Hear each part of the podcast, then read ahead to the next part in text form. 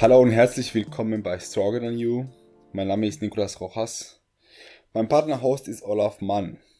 Ich möchte heute über ein Thema sprechen, der mir persönlich sehr wichtig ist. Und zwar über einen klassischer Fehler, einen klassischen Fehler ähm, von vielen Athleten, vielen Sportlern im Bodybuilding speziell durch die langen Diäten, aber auch Sportler aus dem Kampfsport oder aus den, aus den Gewichtheben Sportarten, bei denen das Abnehmen eine Rolle spielt, das Gewicht machen, wie da genannt wird, eine Rolle spielt. Nämlich, ich möchte über das Essen bunkern während einer Diät oder für das Ende einer Diät sprechen. Da, da geht es um das Verhalten, dass Athleten gegen Ende der Diät anfangen, Sachen im Voraus einzukaufen. Und zwar nicht nur ein bisschen einzukaufen, sondern da reden wir schon von 100, 150, 200 Euro Süßigkeiten oder Listen zu schreiben von allen möglichen Sachen, die sie dann essen wollen, wenn die Diät vorbei ist, die mehrere Seiten lang geht. Und das ist ein kleines Problem, weil diese ganzen Sachen, die gebunkert wurden, werden danach innerhalb kürzester Zeit wieder verdrückt. Und wir reden hier von ein Tag, zwei Tage, vielleicht eine Woche wenn es hochkommt. Also es ist zumindest das klassische Verhalten von Anfängern, leider auch von Athleten, die sehr viel Erfahrung haben, manchmal auch. Also die lernen es nie und nehmen auch dementsprechend innerhalb kürzester Zeit massiv zu. Wenn man die Leute sich dann im Supermarkt anguckt, wie sie einkaufen, konnte man meinen, die haben einen Halloween-Einkauf in den USA gerade hinter sich und haben die Süßigkeiten für die ganze Nachbarschaft gekauft. Aber nein, das ist alles für sich selbst. Das füllt mehrere Schubladen zu Hause und wie gesagt, das wird danach relativ schnell gegessen. Nach der langen Diät ist es vielleicht normal, dass man ein paar Gelüste verspürt. Und wenn der Wettkampf vorbei ist, fällt so ein bisschen dieser Stress, dieser Fokus, den wir dann im Moment haben, durch diese, durch die Belastung, durch den Stress, durch die Vorbereitung. Dann fällt dieser dieser Last weg und dann brechen alle Dämme und dann geht's ans Futtern. Meistens habe ich Erfahrungen von den Athleten, die zwischen 10 und 20 Kilo innerhalb kürzester Zeit zunehmen. Das krasseste, was ich je erlebt habe, waren 19 Kilo in 14 Tage. Das war das heftigste, was ich jemals gehört habe von einem bekannten Freund. Ich möchte jetzt den Namen nicht erwähnen, aber auf jeden Fall ein Schwergewichtsathlet, da ist zum Beispiel zu relativieren, dadurch, dass es eher ein schwererer Athlet ist, ist eine große Gewichtszunahme am Anfang durchaus zu verkraften. Dann ist es nicht so wild. Für kleinere Athleten wäre eine vergleichbare Gewichtszunahme von 15, 20 Kilo auf jeden Fall deutlich gravierender. Und vom optischen her über eine längere Zeit, da ging es nicht kurzfristig, aber das krasseste, was ich je gesehen habe, war ein Athlet in der Schweiz. Den habe ich ein Jahr vorher gesehen. Da hatte er eine Topform als Junior. Ein Jahr später habe ich ihn beim Wettkampf gesehen und er lief rein wie Jabba. Der hat sehr, sehr äh, schwabbelig, richtig fett geworden in der Zeit. Da war sie mit Absicht, aber in so einer kurzes, kurzer Zeit.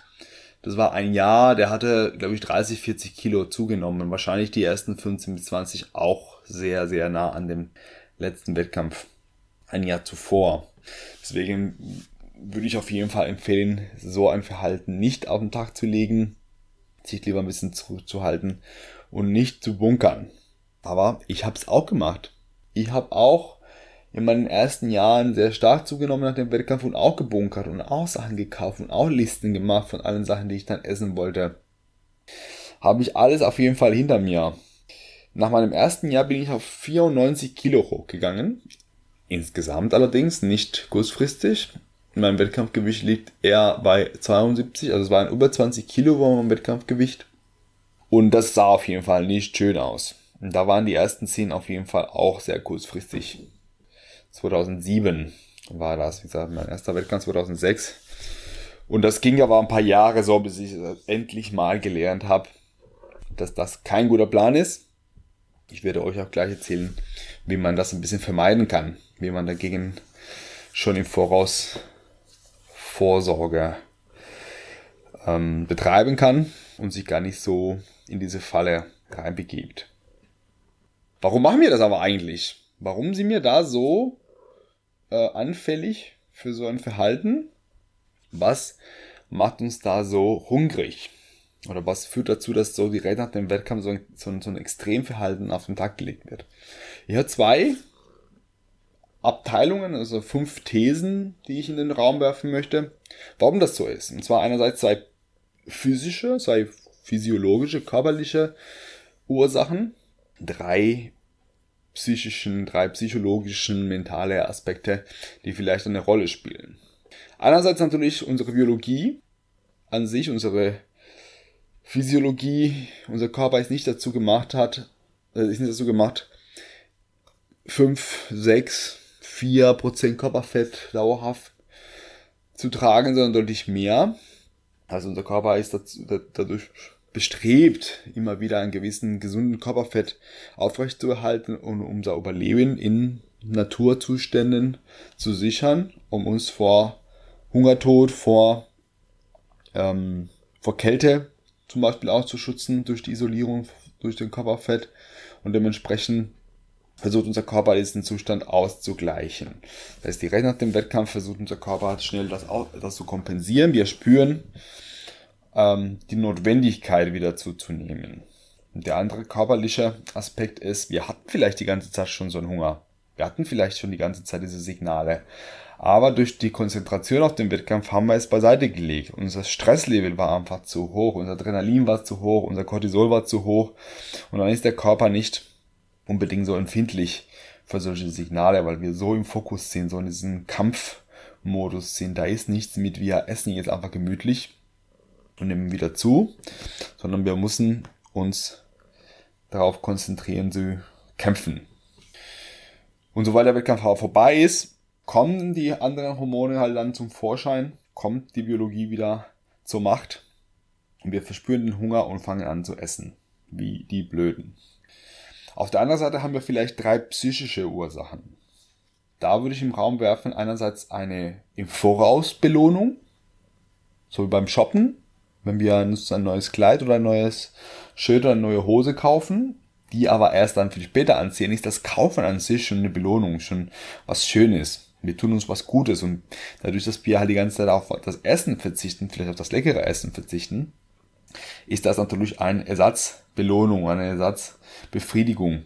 Das Kaufen an sich von diesen Sachen ist schon so ein, so ein freudiges Ereignis. Allein das Durchgehen durch die, durch den Süßigkeiten, Regal im Supermarkt, bringen sie schon so eine gewisse Befriedigung mit sich. Und dementsprechend haben wir da schon mal eine Ursache. Die zweite ist natürlich die Vorfreude und die Motivation. Durch dieses Bunkern und dieses Auflisten von Essen sind wir motiviert. Oh, das werde ich alles machen, wenn der Wettkampf erstmal rum ist. Und freut man sich drauf und dann zieht man die Vorbereitung noch ein paar Wochen durch. In der Vorfreude auf das Ereignis danach. Und natürlich die Belohnung auch danach, nicht nur im Voraus beim Shoppen, sondern die Belohnung, die danach kommt, selbst, ist für uns ein Grund, dieses Verhalten am Tag zu legen. Klingt alles schön und gut, aber wir übertreiben es da ein bisschen. Hinterher haben wir sehr schöne Ausreden dafür. Ganz oben mit dabei ist alles nur Wasser. Ja, die ersten drei bis fünf Kilo vielleicht, je nachdem, wie groß und wie schwer der Athlet ursprünglich war. Wasser, Glykogen, intramuskuläres Fett kann noch dazu kommen. Auch das sind Speicher, die ein paar hundert Gramm ausmachen können. Aber wenn wir innerhalb von zwei Wochen von 20 Kilo reden, dann sind mindestens 10 bis 15 Kilo davon reines Körperfett innerhalb von einer Woche. Der Aufbau hat noch nicht mal angefangen und wir sind schon deutlich, deutlich weiter nach oben, als uns vielleicht lieb ist. Und dann geht es eigentlich los mit dem Zunehmen. Also das kann sich nochmal weiter verschlimmern.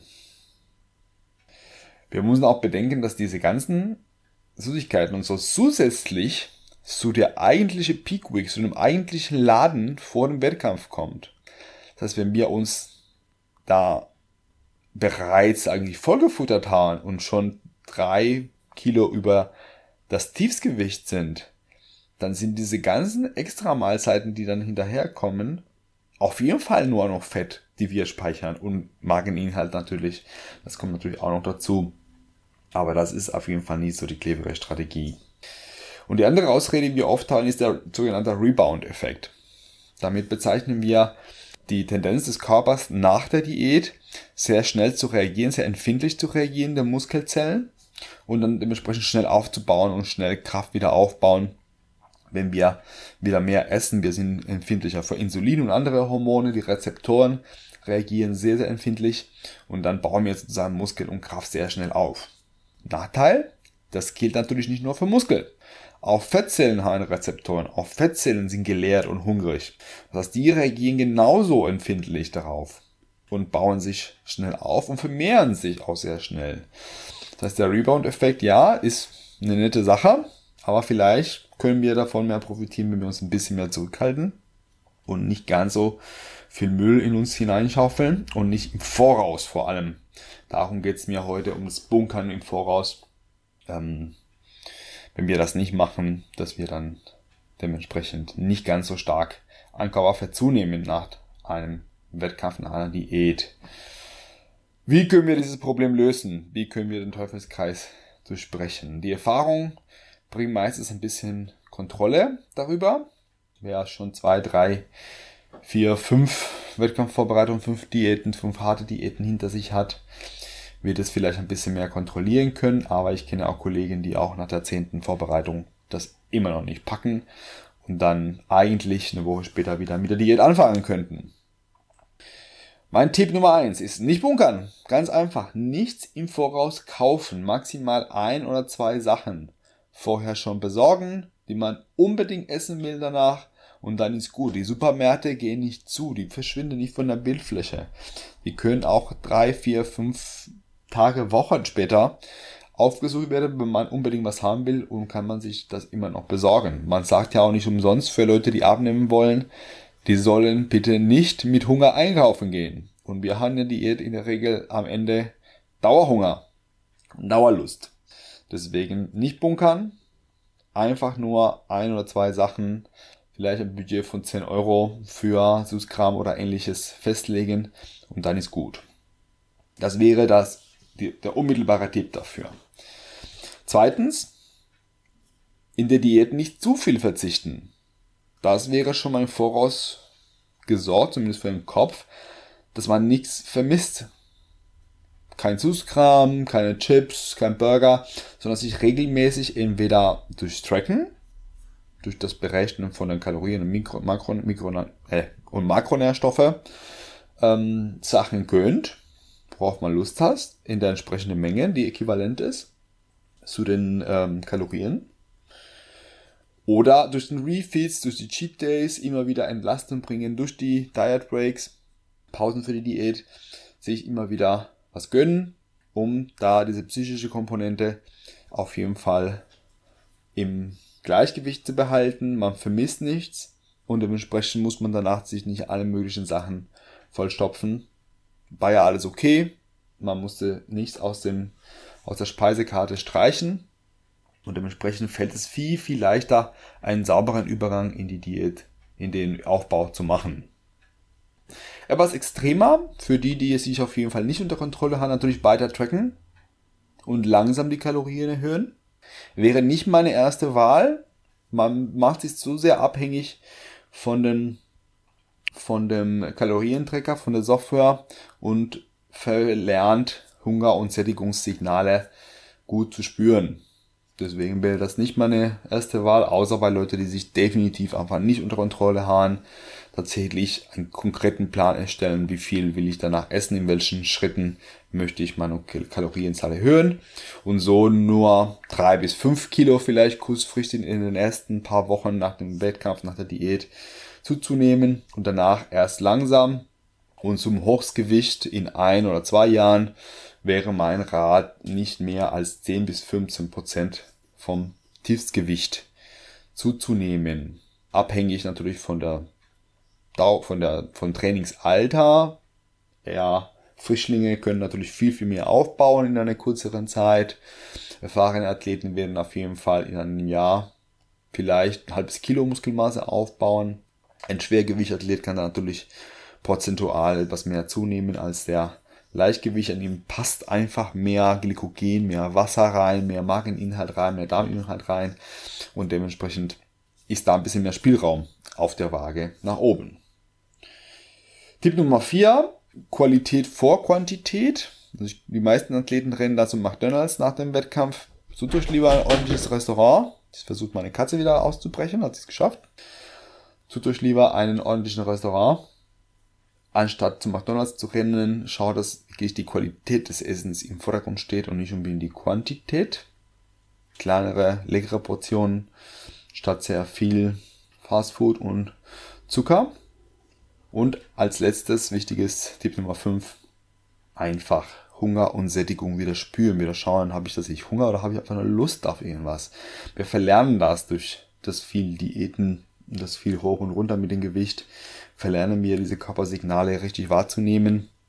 Äh, deswegen wäre mein Tipp, bevor man sich direkt auf den nächsten, auf die nächste Tracking-Phase stürzt, lieber ein Gefühl essen, für mindestens für ein paar Wochen und nicht direkt die Aufbauphase komplett durchzuplanen bis ins letzte Detail, bis in die letzte Kalorie, sondern ein bisschen Spielraum lassen und etwas Verbindung zu dem Körper wieder aufzubauen. So, das war's zum Thema Bunkern. Vor dem großen Tag oder vor dem Abbruch der Diät. Auf jeden Fall würde ich empfehlen, das nicht zu tun. Was habt ihr vielleicht für Erfahrungen, liebe Zuhörer und Zuhörerinnen, mit äh, Bunkern von Essen, Körperfettzunahme nach einer Diät, nach einem Wettkampf? Würde mich sehr interessieren, wie ihr dazu steht oder ob ihr weitere Tipps habt, wie man dies vermeidet aus der eigenen Erfahrung. Gerne Feedback oder Fragen oder Kommentare zur Folge unter äh, nikrosrojas.gmail.com oder auch auf Instagram unter Stronger Than You Podcast. Vielen Dank fürs Zuhören und bis zur nächsten Folge Stronger Than You.